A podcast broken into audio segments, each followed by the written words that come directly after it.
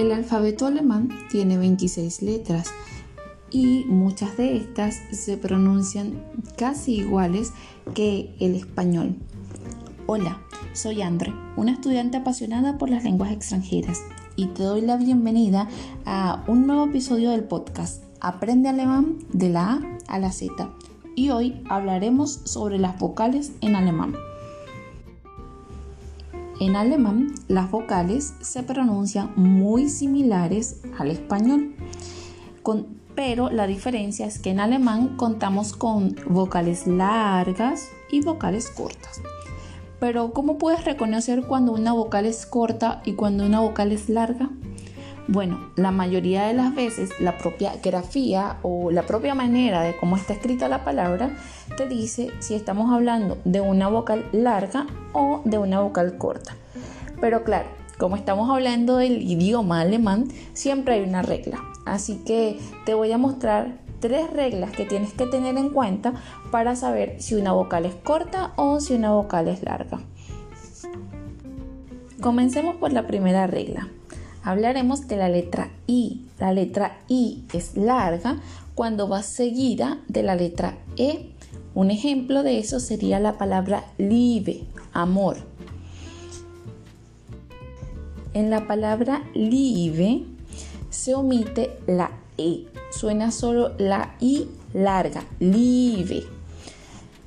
Mm, eso es un dictongo, pero no lo vimos en el episodio anterior porque se omite el sonido de la E. Entonces quería enseñárselos más bien como las vocales largas. La I seguida de la E es una vocal larga y se omite el sonido de la E. Sería live. La segunda regla sería una vocal siempre es larga si está duplicada o si está seguida por una H. Un ejemplo de eso es lea Lea. Se, eh, deletrea el E, E, el. Significa vacío. Otro es IA. Un pronombre personal. Vosotros. IA. Otro ejemplo sería hum. Hum, gallina. Y un último ejemplo para esto sería stat. Estado. Stat siempre la vocal es larga. Y la tercera regla que veremos para esto sería la duplicación de una consonante acorta la vocal que le precede. Un ejemplo de, esto sería muta, madre, muta. Y otro ejemplo sería suka, suka, azúcar. En alemán, la C con la K equivale a una doble K. Por eso en Zuka, la vocal que la precede, que es la U, se pronuncia corta. Zuka. Bueno, y esto ha sido todo por el episodio de hoy.